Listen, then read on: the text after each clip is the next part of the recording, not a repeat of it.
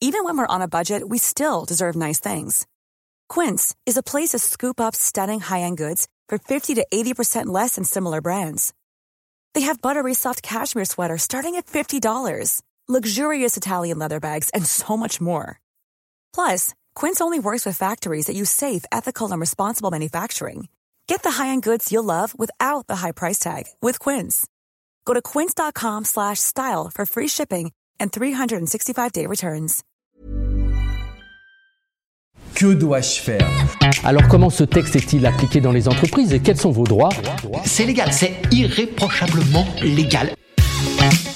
Ma nounou employée à domicile ne vient pas travailler depuis trois jours et refuse de me fournir un arrêt de travail. Que dois-je faire Alors sachez tout d'abord que la convention collective qui s'applique à vous, celle des particuliers employeurs, précise que toute absence doit être justifiée. Élise d'Angleterre, avocat en droit social. Mais le délai dans lequel doit être justifiée cette absence n'est pas précisé. Il est donc important de regarder ce que prévoit votre contrat de travail, sachant que les modèles de contrat de travail proposés par exemple sur le site de l'URSSAF ou de la CAF prévoient généralement un délai de 48 heures pour justifier d'une absence. La première étape est d'adresser une lettre recommandée avec AR à votre nounou, afin de la mettre en demeure de justifier de son absence ou de reprendre le travail sans délai.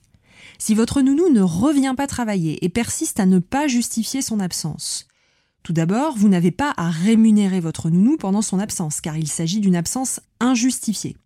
L'absence perdurant, il s'agit d'un abandon de poste. Vous pouvez alors procéder à un licenciement disciplinaire pour faute grave en respectant une procédure à trois étapes. Première étape, la convocation de la nounou à un entretien préalable par lettre recommandée avec AR.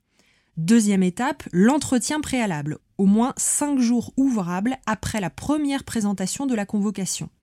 Dernière étape, la notification du licenciement, également par lettre recommandée avec AR, qui devra être motivée par l'abandon de poste. Attention à bien rappeler dans la lettre de licenciement la date depuis laquelle votre nounou est absente de façon injustifiée et à rappeler la mise en demeure restée sans suite que vous lui avez adressée. S'agissant d'un licenciement pour faute grave, vous n'aurez pas à payer l'indemnité légale de licenciement ni l'indemnité compensatrice de préavis, car le licenciement prendra effet immédiatement. Seule l'indemnité compensatrice de congé payé, acquis mais non pris, sera le cas échéant due à votre nounou. Deuxième cas, si votre nounou revient travailler après la mise en demeure, mais sans avoir justifié d'un motif d'absence, sans vous produire d'arrêt de travail. L'absence injustifiée ne sera pas rémunérée vous pourrez lui notifier une sanction disciplinaire telle qu'un blâme ou un avertissement. Attention, vous disposez d'un délai de deux mois à compter de l'absence pour notifier à votre salarié une sanction disciplinaire. Passé ce délai, la sanction ne sera plus valable car prescrite. Pour résumer, Premièrement, il faut regarder ce que le contrat de travail prévoit en termes d'absence. Deuxièmement, si votre nounou ne vient pas travailler et qu'elle ne justifie pas son absence, vous n'êtes pas obligé de la rémunérer. Troisièmement, si elle ne revient toujours pas, cette absence devient un abandon de poste et vous pourrez procéder à un licenciement disciplinaire pour faute grave en suivant ces trois étapes.